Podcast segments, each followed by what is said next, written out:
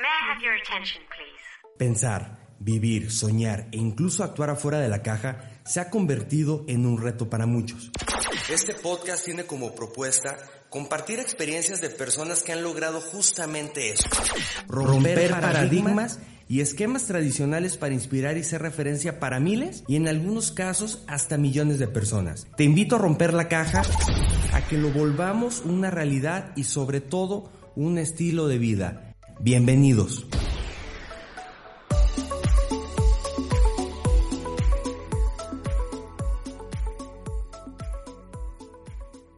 Bienvenidos al capítulo número 9 de Rompiendo la Caja. Te saluda Luis Ernesto Marentes. En esta ocasión tuvimos la oportunidad de platicar con Alejandro Barsky, quien es un apasionado del mundo del fútbol y del periodismo. Tuvo la oportunidad de desempeñarse como jefe de contenidos de FIFA Digital.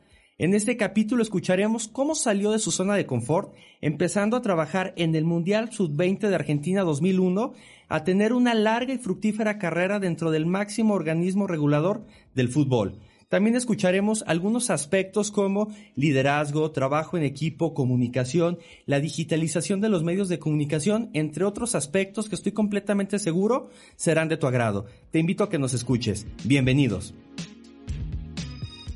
Alejandro Barsky, ¿cómo estás? Bienvenido a Rompiendo la Caja.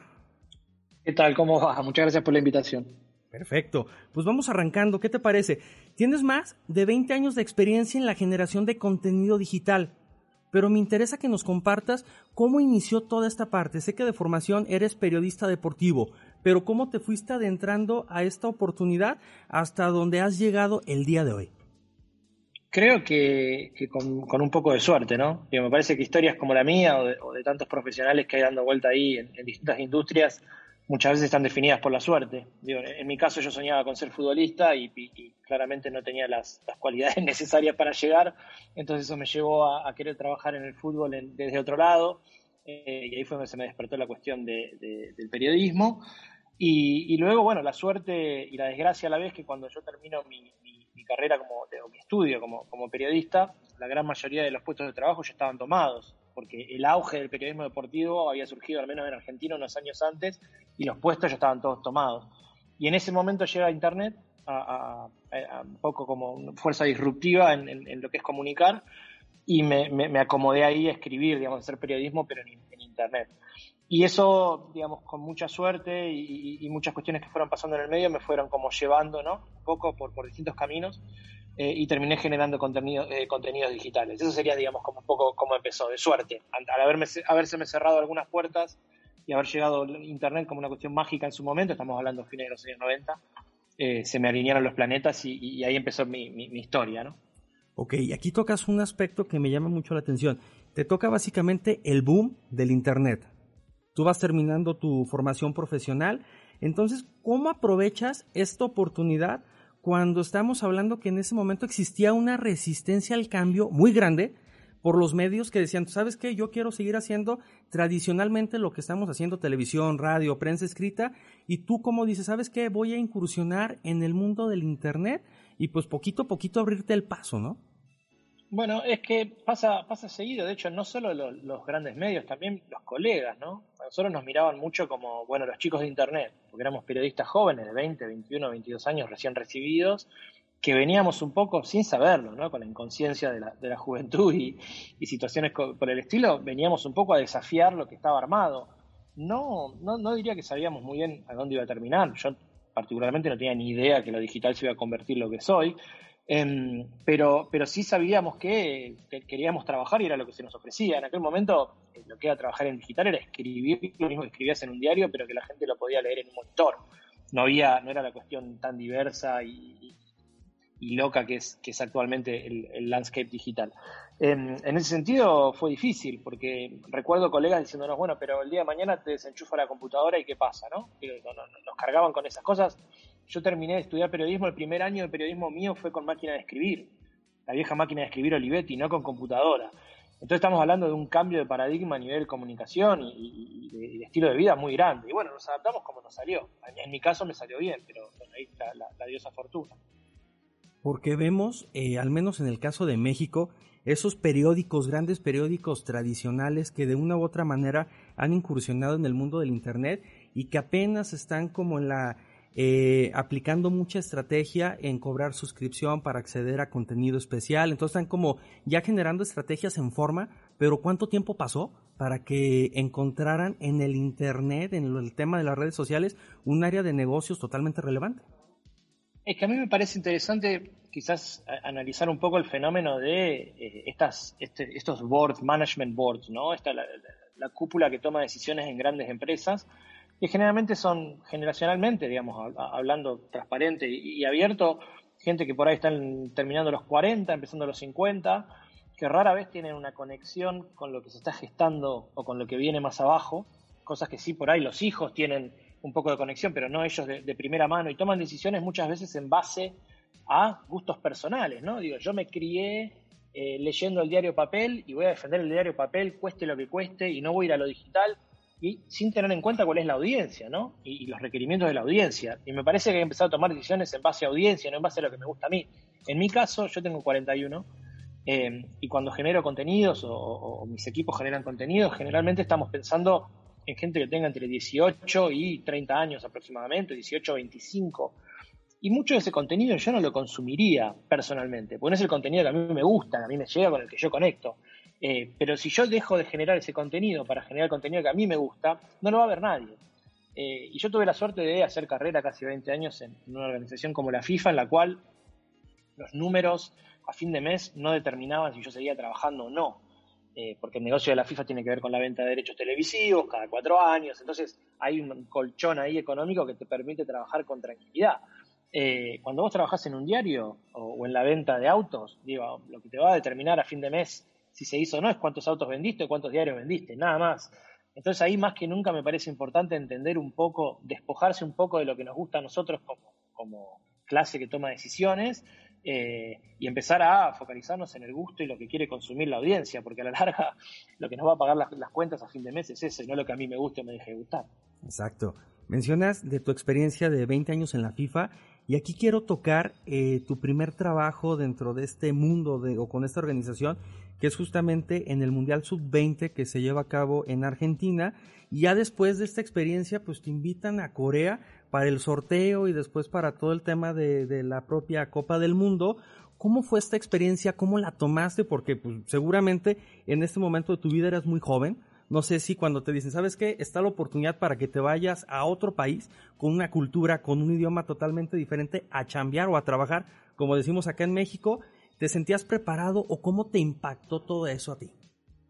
a mí me, en, principio me parece interesante, ¿no? Cuando hablamos de romper la caja, ¿no? Y salir un poco de, la zona de confort. Cinco meses antes, cuatro o cinco meses antes de que a mí me contacten de, FIFA para ver si, tenía ganas de hacer el trabajo del Mundial de Corea y Japón, luego de haber hecho el Sub-20, que lo había hecho medio como freelance, em, yo me había quedado sin trabajo. Y tenía varias opciones de salir a golpear puertas y más, pero decidirme a estudiar inglés a Estados Unidos un mes. No, no hablaba inglés, dije, bueno, me voy a estudiar inglés no por nada en particular, hubo algo interno que a mí me dijo, andá, prepárate, aprovecha este tiempo muerto sin trabajo, tenía el privilegio de poder afrontarlo, em, con ayuda de mis padres, y me fui a estudiar un mes inglés. Y cuando vuelvo a estudiar inglés me pongo a trabajar en un reality show que se llamaba El Bar, parecido al Gran Hermano, pero con la diferencia de que el fin de semana los participantes manejaban un bar y la gente podía ir a ese bar, ¿no? Entonces ahí se enteraban un poco de, de los conflictos y demás. Y un programa, digo, a mi manera de ver las cosas, nefasto, pero tenía que trabajar. Y este, me metí ahí y ahí me llegó, digo, yo estaba desesperado por, por conseguir otro trabajo y me llegó el pedido de FIFA o, el mail, en aquel momento era un correo, un email, preguntándome si estaba interesado. Yo pude leer solo la mitad del mail porque estaba en inglés.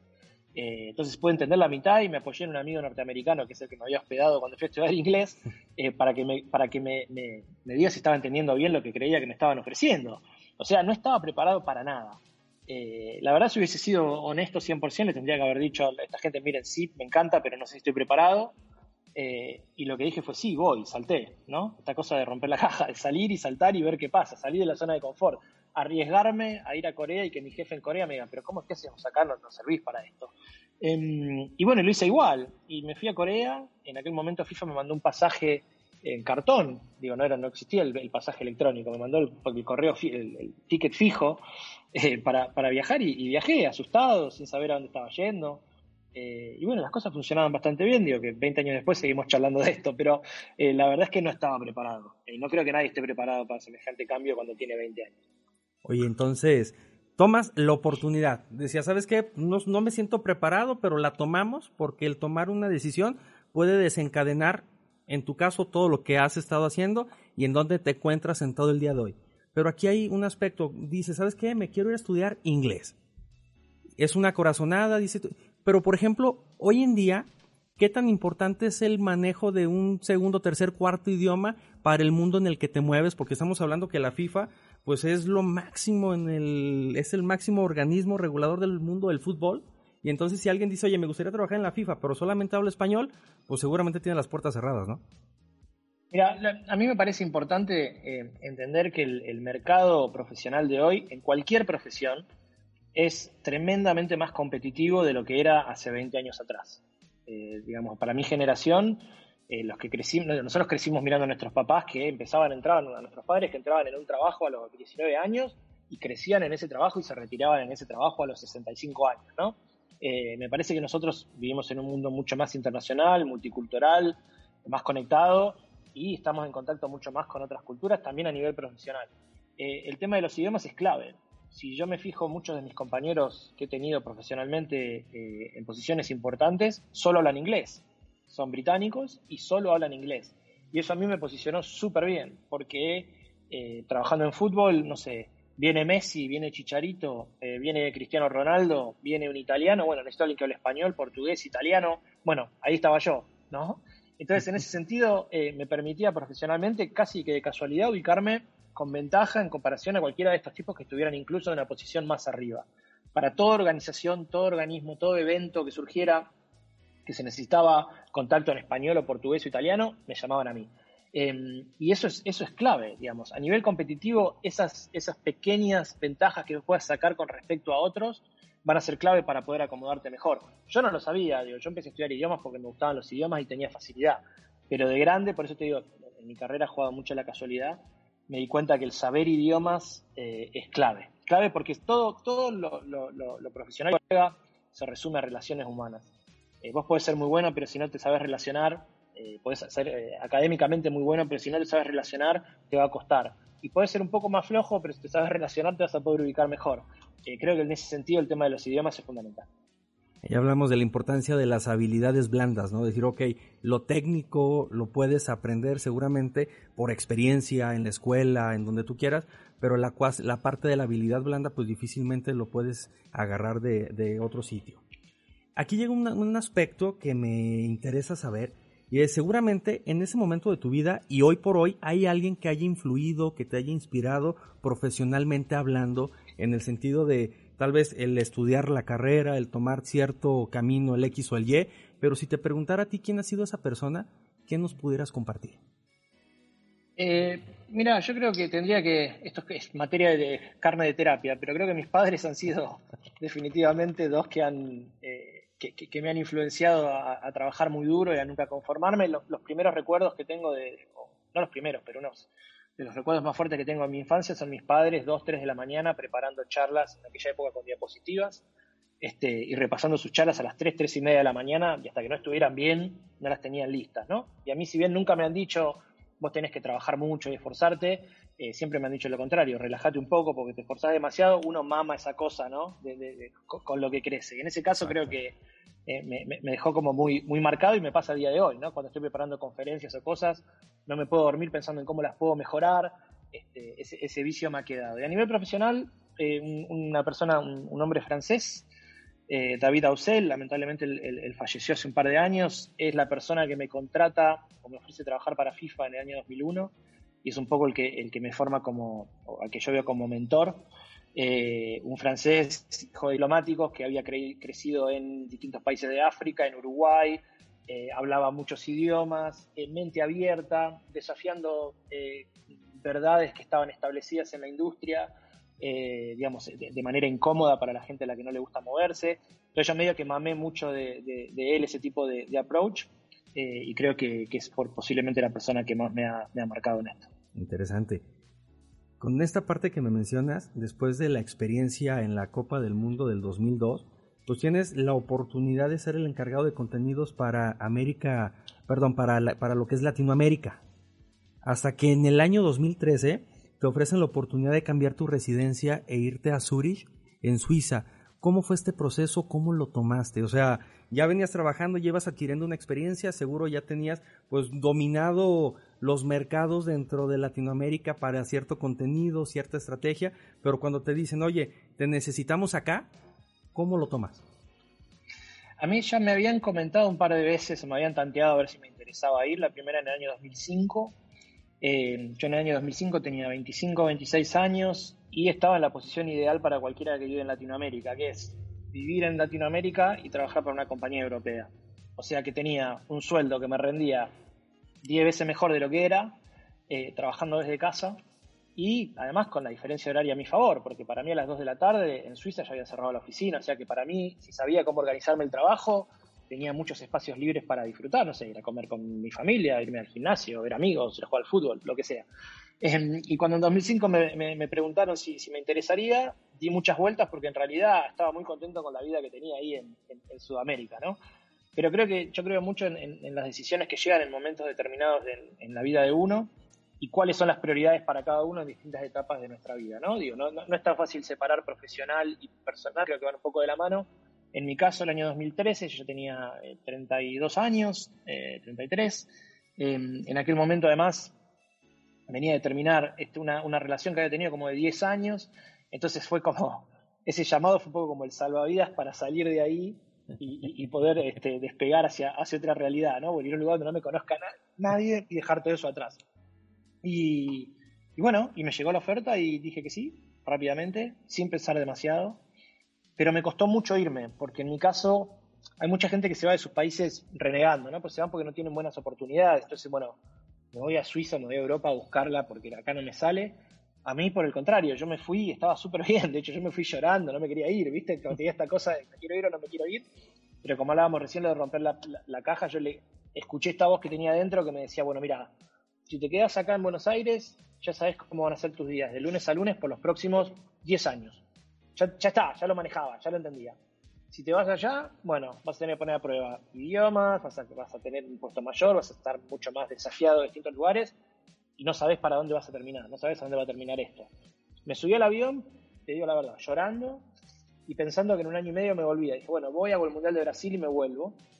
Eh, bueno, 2021 eh, estamos acá todavía. Así que eh, esa cosa, lo que decía antes, escuchar esa voz interna, salir en búsqueda de lo desconocido y estar abierto a que te pasen cosas que te cambien el camino, creo que es lo mejor que, lo mejor que te puede pasar.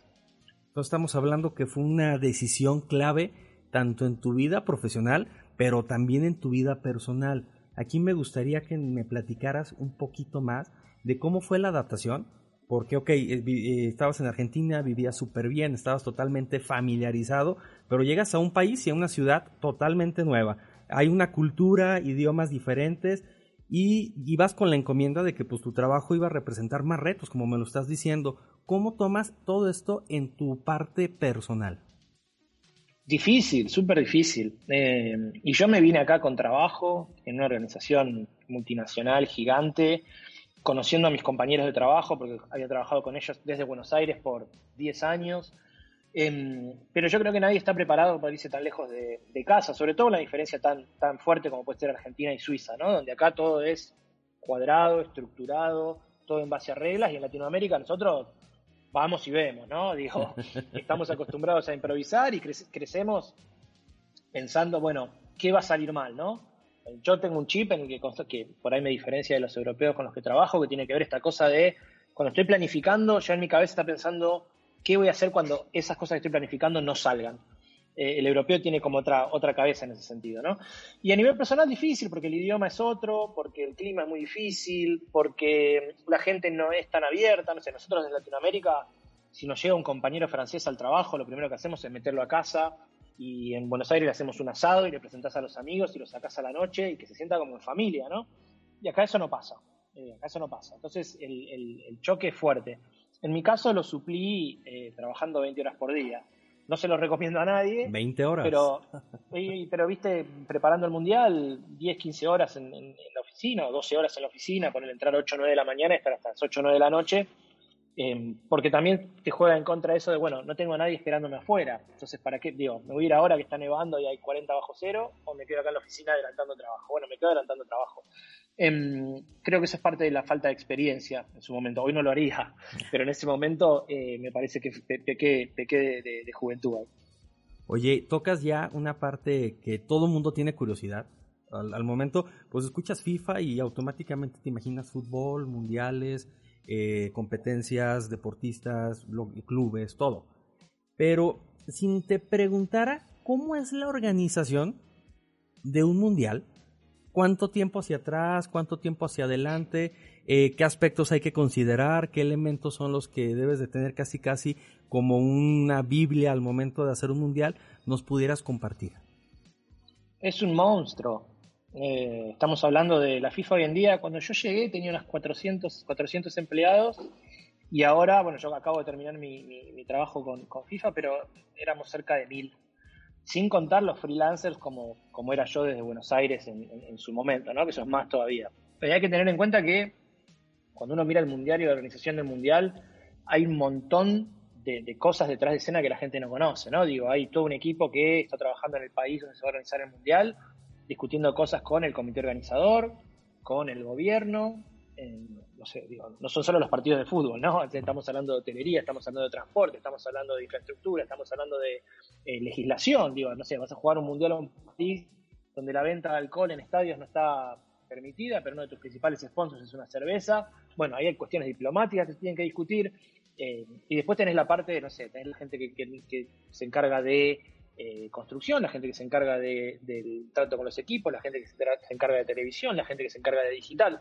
Es un monstruo que se empieza a trabajar, eh, antes se trabajaba, te diría, 3, 4 años antes de cada mundial. Estos últimos dos mundiales, Rusia y Qatar, que se anunciaron al mismo tiempo, Qatar se empezó a trabajar muchísimo antes, por eso ahora tiene los estadios casi terminados cuando todavía faltan dos años para el torneo. Pero em, es un monstruo. Eh, incluso a mí, habiendo trabajado ahí, yo hice cinco mundiales todavía me sorprende cuando se acerca la fecha del Mundial entender la cantidad de piezas que se mueven para armar ese rompecabezas, ¿no? que, termina siendo un producto súper bonito para consumir en casa con amigos, pero atrás lleva una, cuestión que es este, agotadora. Yo siempre digo que los últimos, el último año previo a cada mundial he envejecido cuatro yo, en, lo personal. Eh, y quizás me quedo corto.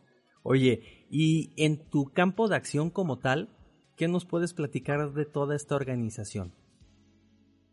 Bueno, es una, organización compleja, difícil. Eh, FIFA no deja de ser una organización, es, un ente deportivo, pero también es un ente político, em, en el cual a la hora de comunicar digitalmente uno tiene que tener en cuenta que hay diferentes partes. No sé, te voy a dar un ejemplo. Si yo quiero hacer eh, toda una serie de contenido digital acerca del VAR o, o, de cosas, no sé, de fallos arbitrales que estuvieron mal hechos, a los cinco minutos tengo al departamento arbitral golpeándome la puerta diciéndome, estás haciendo quedar mal, ¿qué estás haciendo?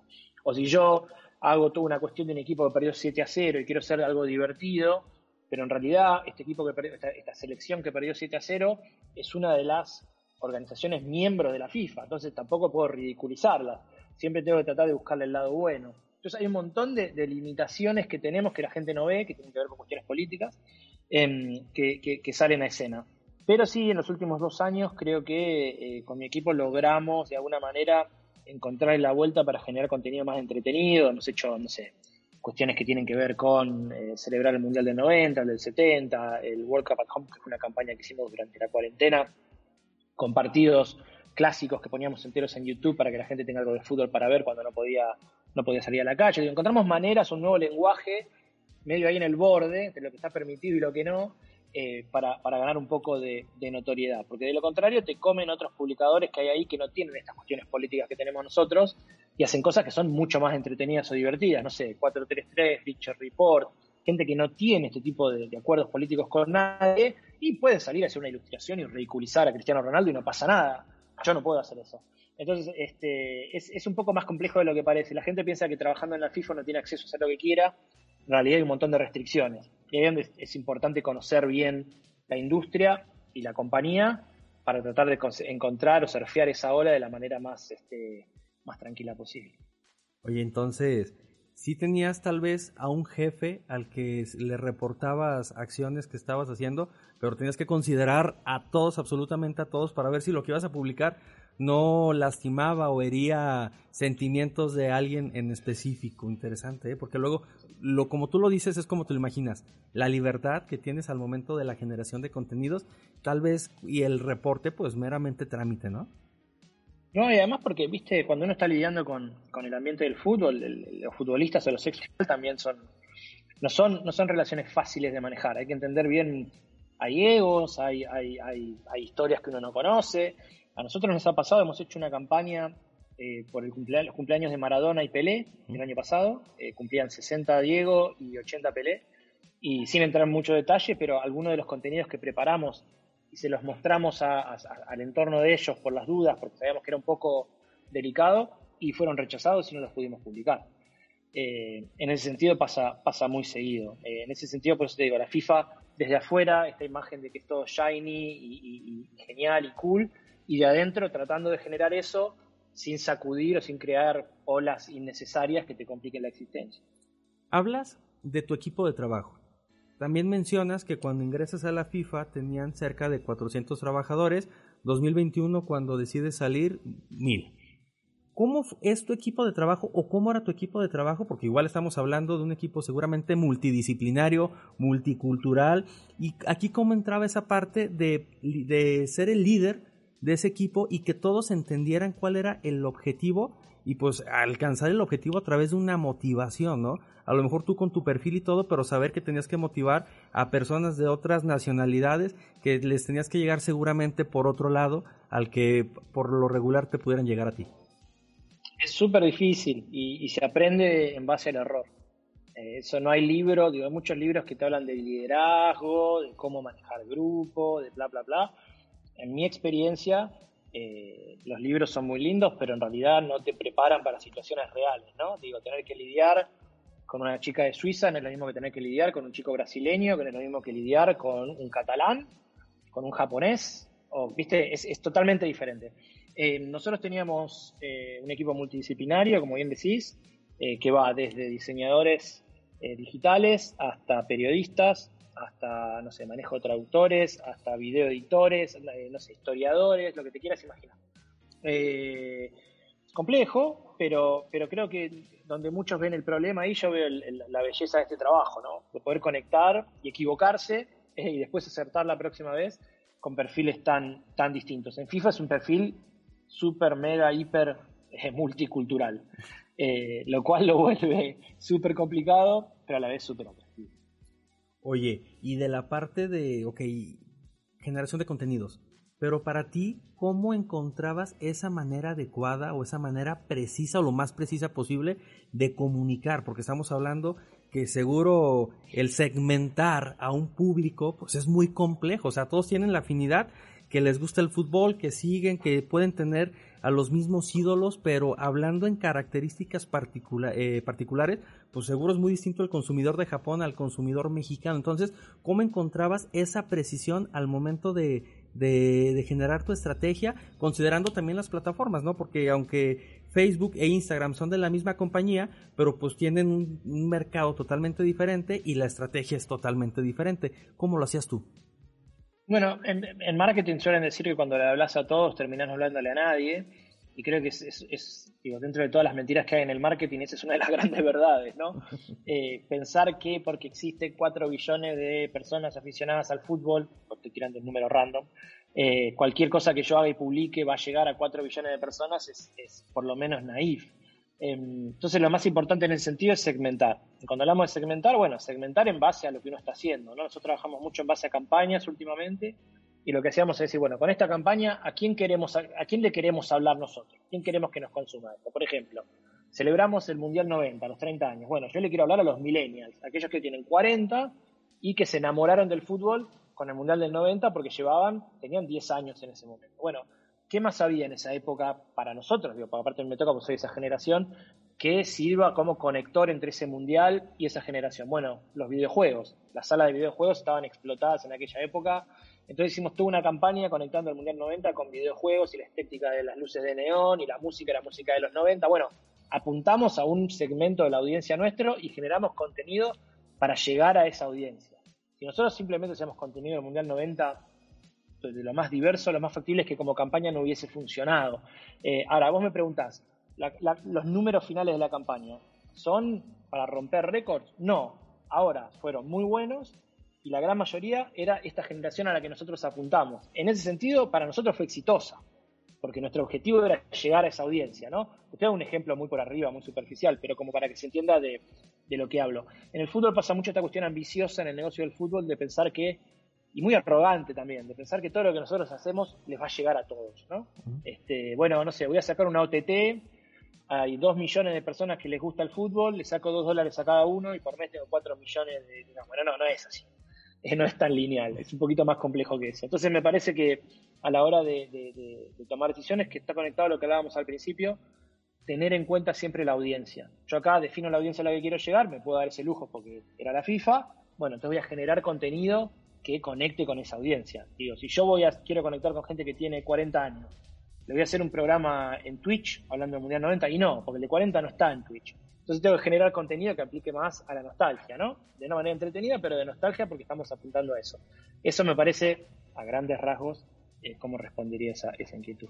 Y aquí llega la parte de la creatividad, la creatividad al momento de generar contenidos y me pones un ejemplo muy claro, pero tú y tu equipo de trabajo cómo hacían este proceso creativo justamente para llegar a esta toma de decisión y decir, ¿sabes qué? Pues está esto lo que queremos hacer, estas son las ideas que tenemos, esta es la más adecuada, la lanzamos por estas plataformas y va. Vemos cómo funciona. Para ti, ¿cómo es la creatividad al momento de tomar una decisión y cómo la fomentas y la contagias contigo y con tu equipo de trabajo? A mí en lo personal me pasa, me pasa algo raro. Las ideas me suelen venir a la mañana temprano o a la noche cuando estoy durmiendo. Eh, yo, por lo general me baño a la mañana y cuando estoy en la ducha se me ocurren un montón de cosas.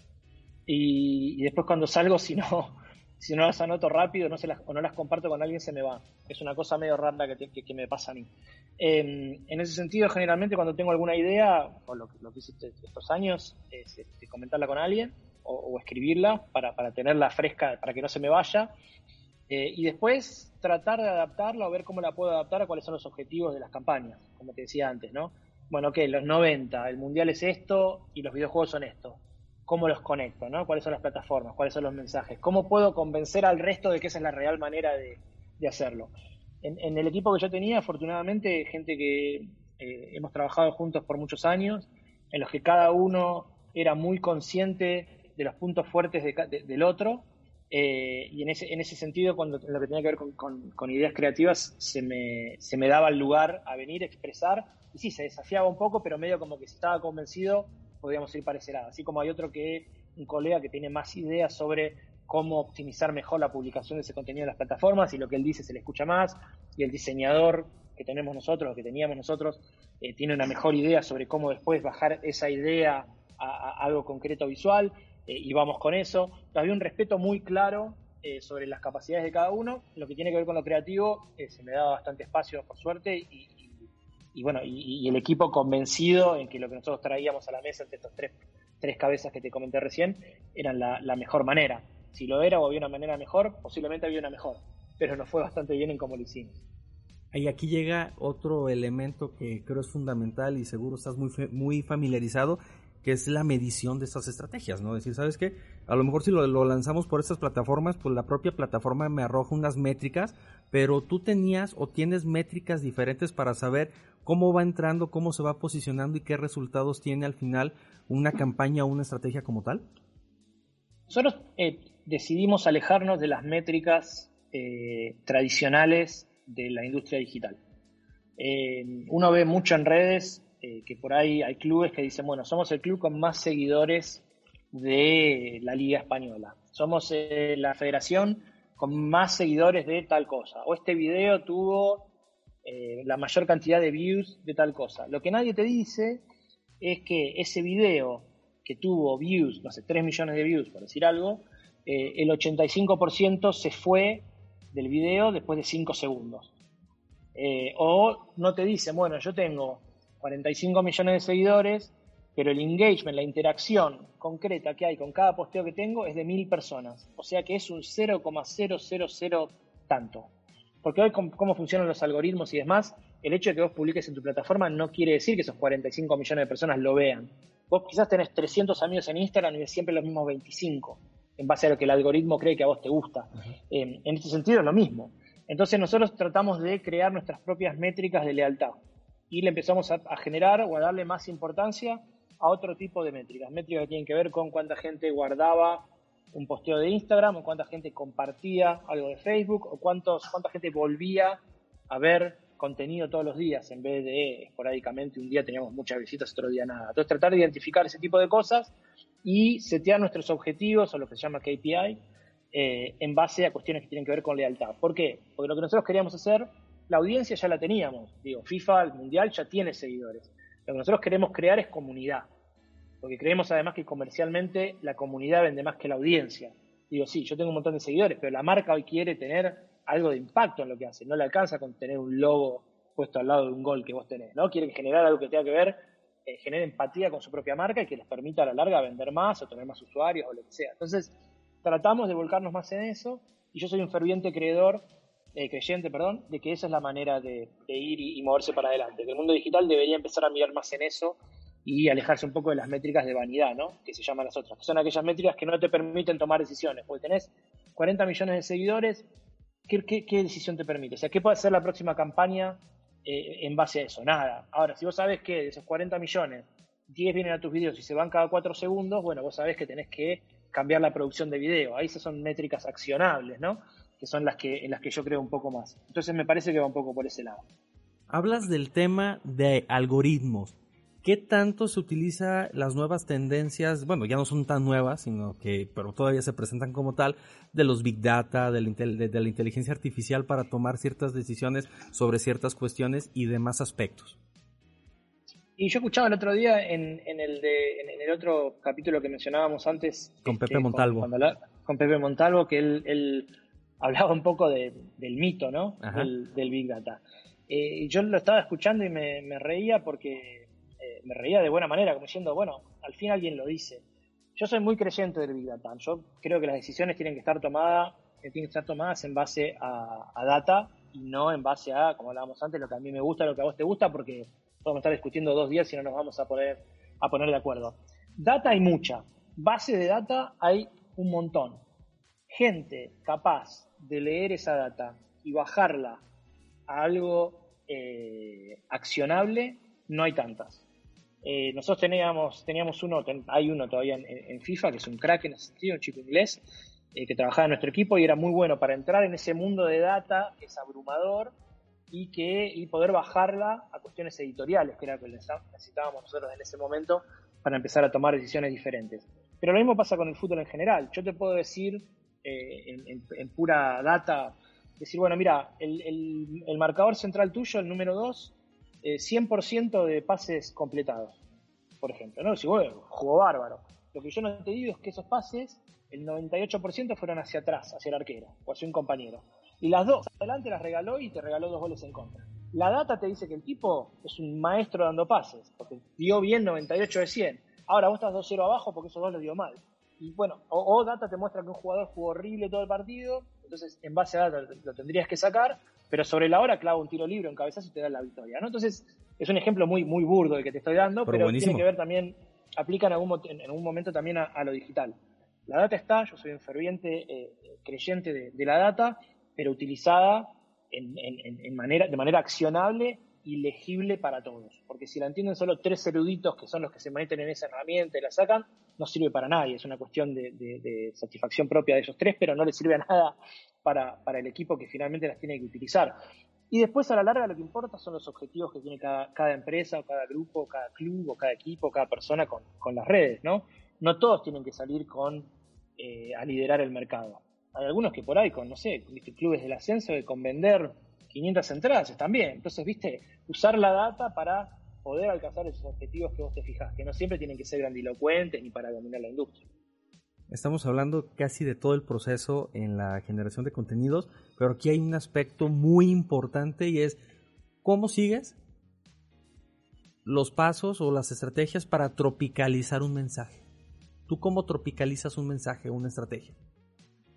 Bueno, hay que hablar con gente que esté en ese mercado, ¿no? Primero lo primero que hay que hacer y principal es eso. Uno no puede salir a lanzar cuestiones a China, donde todos quieren ir, eh, sin tener eh, un referente en China que te explique cómo se consume el contenido en, en, China. Yo no puedo salir a discutir cómo voy a hablar o hacer una campaña de fútbol femenino sin tener mujeres en el equipo. Yo no puedo salir a discutir cómo llegar al Gen Z, a, los chicos más jóvenes hoy, si no me siento y hablo con chicos Gen Z. Eh, eh, parece una obviedad, pero en muchas de estas organizaciones grandes vos te entras a una reunión y estás sentado discutiendo sobre desarrollo del fútbol con ocho hombres blancos, eh, occidentales, europeos, de entre 40 y 45 años, salí de esa reunión, entras a la de fútbol femenino, son los mismos, los mismos ocho hombres blancos europeos de 40 años, y salís de ahí a hablar de cómo llegar a la generación más joven y son los mismos, y uno te dice, no, bueno, mi hija escucha a Katy Perry, no, viste, o sea, parece que no, pero pasa mucho en este tipo de organizaciones. Eh, entonces lo principal que hay que hacer es, entender, cuando hablamos de, esto que me explicabas recién de tropicalizar, es entender la audiencia, a quién le estoy hablando, y la, la, mejor fuente para hacer eso es ir a hablar con ellos mismos y entender qué es lo que les gustan, qué sí, qué no. Después, claro, el que conoce la organización, el que conoce los assets que uno tiene para generar contenido, cuál es la voz, etcétera, la tiene uno. Pero si uno no hace ese trabajo de campo, eh, el fracaso está casi garantizado. Ahorita que mencionas esto, eh, recordé en un estado regional de aquí de, de, de, México un panel empresarial que se estaba haciendo en el que iban a abordar algunos temas sobre el feminismo y las cinco o seis personas que estaban en el panel eran hombres. No había ninguna sola mujer que platicara sobre el tema y entonces pues se generó una controversia sobre ese panel. Interesante. A mí me, pasó el año, el año pasado que dar una charla sobre um, un evento que se llama Women's in Sports en, en Londres, en el estadio del West Ham, a contar un poco qué es lo que habíamos hecho en el Mundial Femenino. Y nosotros hemos trabajado para el Mundial Femenino, que fue un éxito a todo nivel. Trabajamos mucho con la gente de fútbol femenino de FIFA, ¿no? que es un equipo que se encarga de fútbol femenino, con mujeres, exfutbolistas, ¿no? teníamos todo el know-how interno para evitar caer en, errores fatales, mortales, digo, un posteo eh, mal orientado de, un hombre pensando que va a estar bueno para el fútbol femenino te puede derrumbar toda la campaña que hayas hecho. O sea, no importa todo lo bueno que hayas hecho, el posteo equivocado te destruye. Y fui a esa charla y, claro, me, paré a hablar y estaba hablando delante de, de todas mujeres referentes del campo, ¿no? Y lo primero que me salió fue disculparme por cualquier cosa que yo fuera a mostrar en esa presentación que no estuviera alineado, yo sentí un nivel de presión impresionante. Pero me parece que al margen de, la parte simpática, que por suerte salió todo bien, es este ser consciente de eso, ¿no? Despojarse de esa arrogancia que tiene mucha gente que trabaja en organizaciones grandes y mucho en digital, donde mucho está por hacerse, donde mucho de lo que está hecho ahora en dos años no va a servir más porque va a cambiar todo el landscape entonces, despojarse de esa arrogancia, de creerse el gurú que llega a explicar cómo funcionan estas cosas y admitir que uno tiene falencias, que hay muchas cosas que no conoce y es importante ir a la fuente correcta para nutrirse de la, información este, que a la larga va a, ser, va a ser valiosa. ¿Qué tan complicado o qué tan peleado o deseado es trabajar en la FIFA? Eh, mira, yo creo que es, es el sueño de mucha gente, ¿no? Eh, yo tengo, como empecé desde muy chiquito también, desde los 20 años, mis amigos, a sus amigos que yo no conocía, digo, por ahí no sabía mi nombre, pero todos sabían, ah, este es tu amigo el de la FIFA, ¿no? Sobre todo en países futboleros como los nuestros. Em, entonces hay mucho de, imaginario también, ¿no? De creer que es la NASA, ¿no? Bueno, ¿cómo es la FIFA? Y, bueno, la FIFA es, es, una organización, como te decía antes, de fútbol, política, muy grande, multicultural, internacional, donde uno se acostumbra eh, a ser tratado muy bien, donde uno viaja mucho, donde conoce futbolistas de primer nivel, si trabaja en el, espacio en el, que, me tocó a mí, por ejemplo, donde uno va a mundiales, donde le pagan por ver fútbol, hacer cuestiones relacionadas con el fútbol. Digo, si yo te cuento todas estas cosas, es un no-brainer, ¿no? Es como, bueno, ya, ¿dónde hay que firmar?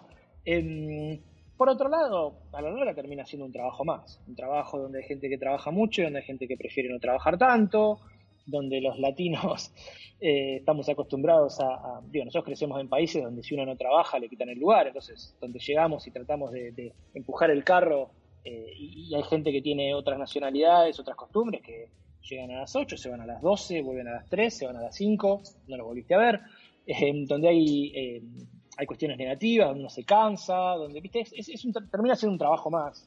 yo soy un afortunado de poder decir, bueno, yo hice 20 años en la FIFA, decidí irme, entonces tengo una visión por ahí un poco más escéptica de, la organización, pero, pero, sin, sin, sin, dejar de reconocer que he sido un afortunado. El momento más feliz, que seguro te llegan muchísimos a, la, a tu cabeza, que hayas vivido en la FIFA y el momento que no lo fue tanto. El momento más feliz, y yo te diría, es difícil, pero te diría hay un par. El, el, primer mundial, eh, con 22 años, ir a Corea y Japón, 8 semanas, eh, a ver un mundial, de fútbol fue, y que me pagaran por eso fue, digamos, la, felicidad no me entraba en el cuerpo. Además, Argentina venía saliendo de la crisis política, social, económica más, grande que haya tenido, y hemos tenido varias, pero esa fue como este, la, campeona invicta, te diría, lo de diciembre de 2001. Entonces, eh, también encontrarme con eso me, me, avasalló por completo, con un poco de culpa también, porque veía este, lo, que, lo, que, le estaba pasando a toda la gente que yo quería y que a mí de repente me empezaba a ir bien, en una situación un poco compleja, pero creo que la felicidad predominó. y el otro te diría el primer balón de oro que me tocó cubrir, el balón de oro FIFA, que es un evento en el que yo terminé liderando toda la división de comunicaciones, no solo la parte digital, que me acuerdo que en una tarde me trajeron para entrevistar de la mano a la, habitación en la que yo estaba a Guardiola, Falcao, Valderrama, Lionel Messi, Xavi, Iniesta, eh, Cristiano Ronaldo. Fue así como todo eso en una tarde, ¿no? Eh, tipos que yo eh, miraba por televisión, tenía el póster y de golpe me los podía encontrar hablando, ¿viste? Sin haber tenido ni siquiera, si bien yo ya no hago periodismo, pero digamos, si, si lo ponemos en términos periodísticos, sin siquiera haber tenido que producir las notas, perseguirlos, llamarlos, me los traían uno por uno, ¿no? Y me acuerdo que salí de ese evento pensando, esto fue año 2013, y salí de ese evento pensando, yo pagaría por hacer esto. Fue una de las últimas veces que me pasó esto de decir, yo pagaría, no puedo creer que me paguen por hacer esto, yo estoy hecho, ¿no? Después con el tiempo uno se vuelve más, se aburguesa un poco y, empieza a pelear por sueldo y demás. Pero en ese momento era una cuestión de decir, no puedo creer que me estén pagando por eso. Creo que esos son así como dos momentos medio como icónicos para mí personalmente ahí, ahí adentro. ¿Y el momento a lo mejor no tan grato? Y ha, habido varios también, ha habido varios. Eh, de los deportivos, ha habido, digo, no sé, por un ejemplo, ilusionarme estar en el Mundial de Brasil y que Argentina pierda la final, eh, fue un golpe, un golpe duro, pero quizás no tiene tanto que ver con lo profesional. Eh, no, me ha pasado en algún momento de por ahí que estaba en un momento como para pegar un salto dentro de la organización, que por cuestiones ajenas a mí y, más, más relacionadas a cuestiones que tienen que ver con, este tipo de grandes organizaciones, haber quedado un poco bloqueado, este, digamos, sin entrar mucho en detalle, pero este tipo de organizaciones tienen mucho eso también, ¿no? Cuando hablamos del imaginario, de trabajar ahí adentro, eh, muchas veces no todo lo que a vos te pasa está relacionado con la capacidad o el trabajo que tengas, sino con movimientos que exceden a uno, que tienen que ver con reestructuraciones o cuestiones políticas. Ha habido de esos también, eh, que quizás no son los que más me gusta, los que más me gusta recordar, pero me parece interesante mencionarlos porque, como para desmitificar un poco esta burbuja dorada, ¿no? que parece la FIFA desde, afuera. De personalidades, jugadores o leyendas que tuvieron la oportunidad de jugar fútbol, que hayas tenido la oportunidad de platicar con, con ellos, ya sea de manera profesional o de manera personal, ¿quién ha sido la persona que dices me quedo con esta plática? Y por otro lado, alguien con quien hayas platicado y que lo tenías en una conceptualización diferente, dices, híjole, creo me desilusionó un poco. Y han sido tantos, yo te diría, eh, uno que yo siempre menciono como de, los mejores para, para, generar contenido de lo que sea es Dani Alves, eh, tipo súper humilde, súper, eh, no sé, uno de esos que entra a la habitación y saluda a todos con la mano y charla y hace chistes. Y se enteró que yo era de River y me habló media hora del River Barcelona de Mundial de Clubes. Y Omar las me hacía bromas con Argentina y Brasil, digamos, siempre bien predispuesto, casi que no pareciera eh, eh, el, perfil de futbolista tan alto a los que no está acostumbrado, ¿no? que son tipos que tienen un poco más de, temores, de resquemores, acostumbrados a que a donde sea que van, porque hay que entender al futbolista también, a donde sea que va, eh, la gente quiere algo, ¿no? Un autógrafo, una selfie, una camiseta, un, poca gente se acerca a ellos por algo genuino, entonces es normal que estén un poco a la defensiva. En ese sentido, Dani Alves eh, una cabeza privilegiada. Pero después, este, en lo personal me ha pasado también con Maradona, con el que interactué mucho entre 2017 y 2018, eh, y además como argentino, crecí con el póster de él, eh, poder tener con charlas con él que tienen que ver con fuera de cámara, que tienen que ver con la vida, con sus hijas, con política, también ha sido cuestión así como me han dejado extasiado. si tenemos que hablar de, de desilusiones, Sí, me, ha pasado con futbolistas que por ahí yo tenía una imagen, muy, tienen muy, buena, muy buenas relaciones públicas, entonces uno los conoce en cámara y cree que son geniales, y después los conoce en persona y son todo lo contrario. Hay, hay de todo. Em, pero creo que son más con los que me ha, los que me he quedado con buena impresión que, que, con mala impresión. ¿Por qué sales de la FIFA? ¿Por qué decides salir de la FIFA? ¿Y qué proyectos tienes en puerta o qué has visualizado sobre esto? Bueno, no fue fácil eh, tomar la decisión, una decisión que, que, maduré durante mucho tiempo. Tampoco es fácil, ya que hablamos de romper la caja, hacerlo en el medio de la pandemia. Eh, más, de uno me ha dicho, estás loco, eh, ¿cómo te vas, te vas a ir de ahí en este momento? Pero creo que tiene que ver con lo que hablábamos antes de, de dónde está uno parado en la vida, ¿no? Y cómo a los 20 yo preferí quedarme en Buenos Aires en vez de venir para acá, y cómo a los 32, 33 salté en el primer vuelo porque sentí que mis prioridades eran esas y, diez años después mis prioridades pasan por, por, otro lado, ¿no? por nuevos desafíos. Eh, como te dije antes, cuando decidí irme de Argentina yo sabía cómo iban a ser mis días de lunes a lunes por los próximos 10 años. Y si me quedo en FIFA, quizás a otra escala, porque siempre hay algún que otro cambio estructural, también. Eh, y me parece que, es interesante mm, salir y descubrir cosas nuevas y ponerse a prueba uno mismo. Tengo 41 años y, tengo también muy en cuenta que en lo digital si uno se queda dentro de una organización durante muchos años, en 10 años voy a tener 50, eh, y va a venir alguien más joven y va a decir, bueno, a ver quiénes están acá, este está acá hace 20, tiene 50, ya no sirve. Entonces me parece interesante ponerme a prueba en otro tipo de ámbito y, eso fue un poco lo que, lo que maduré, cambiar de ciudad, cambiar de país y, es un poco lo que estoy tratando de buscar ahora y lo que, lo que voy a emprender ahora en este, en este nuevo desafío. Interesante. Y a esta parte, ¿Cómo te preparas? ¿Cómo sigues a la vanguardia? O sea, ¿qué aspectos tomas a consideración para siempre estar en la última tendencia? Trato de seguir todo, trato de leer todo. No me, no me acomodo, no, no, me siento muy cómodo, no me achancho en lo que hago, en lo que sé. Em, mi papá siempre me decía algo así como, un hombre inteligente es, muy, es mucho más consciente de lo que le falta por conocer que de lo que conoce. Y a mí siempre me pasa mucho que muchas veces siento que si vos me preguntás a mí, bueno, ¿cuál es tu fuerte? No sé, yo te digo, ¿cómo llegaste hasta ahí? Y tuve suerte, me cuesta encontrar cuáles son las cosas en las que sé. Cuando me pongo a hablar con gente, no sé, me pongo a hablar con, otros colegas o gente que me pregunta, me doy cuenta que hablo sin parar y, sé. Pero si vos me preguntás qué tan consciente que soy de eso, no, soy mucho más consciente de lo que me falta por saber. Eh, lo cual es una carga bastante pesada y para terapia, pero a la misma vez me mantiene como alerta, ¿no? Entonces estoy constantemente, a mí me apasiona lo que hago y, no lo siento como un peso. Entonces, me gusta ir a ver qué hacen otros y ver qué cosas hacen otros que están mejores de las que hago yo, las que hace mi equipo y en qué cosas mi equipo está mejor. Eh, soy consciente que en lo digital hay mucho, como decimos en Argentina, chamullo, hay mucha mentira, hay mucho encantador de serpientes, mucho falso gurú. Eh, y, yo trato de alejarme de eso y por eso trato de escucharlos a todos, también estos gurús, para entender por dónde no hay que ir, ¿no? Pero me parece que, la vanguardia se va escribiendo, así, en lo digital se va escribiendo a sí misma y va teniendo impacto en otro tipo de, cuestiones, la comunicación, el marketing, etcétera. Eh, y yo trato de seguir ese tipo de, cuestiones, pero sabiendo siempre que no tengo la verdad absoluta para nada. Perfecto. Las dos últimas preguntas para cerrar este capítulo que ha estado totalmente interesante y es algo que te gusta hacer, que sueles hacer, que incluso puede ser un pasatiempo, pero que muy pocas personas lo conocen y que incluso si lo llegaran a escuchar, les sorprendería un poquito que lo hagas. Es difícil. Em, yo te diría, si te lo pongo por etapas, te diría coleccionar camisetas de fútbol. Eh, pobre a mi madre le he dejado en casa cajas con 200 camisetas de fútbol que cada vez que voy me pregunta cuándo las puede tirar o qué puede hacer y las mantengo ahí.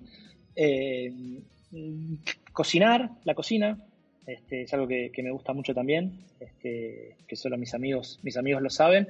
Y la música, eh, un hobby que tengo es escuchar música y descubrir música. Estoy las 24 horas del día con música. Me ayuda mucho también en la parte, en la parte creativa. No diría que la gente no lo sabe, eh, que mi entorno no lo sabe, creo que lo saben, pero diría que son las dos o tres cositas que podría, que podría este, encasillar como cosas que me gustan hacer fuera de, mi trabajo. Interesante. Y esta es la pregunta que va de paquete de cajón para todos los que pasan por este podcast y es, ¿cómo rompiste tu propia caja y qué le recomiendas a todas las personas que nos están escuchando para que se animen a romper su propia caja? A las patadas. Creo que no hay, no hay, un, no hay un libro, no hay, no hay nadie que te pueda decir, es muy personal, ¿no? En, mi caso creo que lo que hice fue siendo totalmente inconsciente, no es algo que me planifiqué hacer y es algo que solo puedo de codificar ahora, si me doy vuelta y miro para atrás en las decisiones que tomé, fue escuchar esa voz interna eh, que te dice que hagas algo que vos quizás o mucha gente te diría que no hagas. Por ejemplo, cuando yo tenía 18 años, 19 años, hacía un programa de radio en, Morón con unos amigos, Morón es ahí como en el conurbano de Buenos Aires, que si nos escuchaban 20 personas era mucho, de 11 de la noche a 1 de la mañana, de lunes a jueves, y nos la pasábamos genial. y a mí me apareció una página de internet y me ofrecieron entrar en un puesto que no me gustaba, a escribir de fútbol sobre algo que no me gustaba. Y en ese momento tuve que priorizar y hubo, si bien todo me marcaba seguir con mis amigos haciendo radio, hubo algo que me hizo aceptar esa propuesta e ir ahí por dos mangos, no me pagaban nada, este, eh, e ir a hacer eso, ¿no? Y después la misma voz me dijo en un momento cuando me quedé sin trabajo, bueno, ¿por qué no ir a Estados Unidos a estudiar inglés? Y pensando, pues yo tengo 22 años, a estudiar ahora. Bueno, salté igual y lo hice, ¿no? Y, después me dijeron, che, bueno, está la opción de Corea. Y, pero ¿y si voy y quedo mal y no les gusta como trabajo? Y como, bueno, algo adentro me decía, anda igual. Y después, anda, quédate cuando te ofrecen Zurich y anda a Zurich cuando te lo ofrecen. Y ahora en pandemia algo me dice, o me viene diciendo ese tiempo, es hora de cambiar. Hasta ahora creo que me ha ido bastante bien. No sé, quizás me hubiese, sido, me hubiese sido mejor, es un poco injusta la comparación, porque comparar lo que pasó con lo que podría haber sido es un poco injusto, pero creo que no, el, seguir esa voz interior me ha dado más satisfacciones que, golpazos. Em, y como, como consejo, si pudiera, si hay gente más, más joven o que no está en la etapa en la que estoy yo ahora, lo otro que hice o que aprendí de grande y me hubiese gustado que alguien me hubiese dicho que lo haga cuando era más chico, es a desafiar cuestiones que están establecidas en la industria en la que uno decide trabajar eh, no por pataleo o rebeldía, sino empezar a desafiar esas verdades que están establecidas, que cuando uno se pone a rascar un poco se da cuenta que están establecidas porque siempre estuvieron ahí, no porque tengan sentido a esta altura. Eh, entonces, trabajo, eh, trabajo duro, este, sucio a veces, seguir la voz interior y, desafiar un poco esas verdades que están ahí establecidas, me parece que son las que me llevaron a mí al menos a, romper o salir de esa caja. Interesante, totalmente emocionado por escuchar, por tener la oportunidad de platicar contigo y pues aquí damos por concluido este capítulo que estoy segurísimo que la gente que nos escucha, las personas que lo puedan descargar, que lo puedan reproducir, van a quedar encantados y seguro van a surgir más preguntas que por ahí te las podré, te las podré compartir más adelante. Muchísimas gracias Alejandro y pues hay que seguir rompiendo la caja. Eso mismo, gracias. Es así como llegamos al cierre de este capítulo, esperando que la plática con Alejandro Barsky haya sido totalmente de tu agrado. Recuerda que nos puedes encontrar en las distintas plataformas. Actualmente estamos en Spotify, iTunes y Amazon. Y por otro lado, en nuestras redes sociales, tanto en Facebook como en Instagram. Y como en cada capítulo te lo menciono, sigamos rompiendo la caja. Hasta la próxima.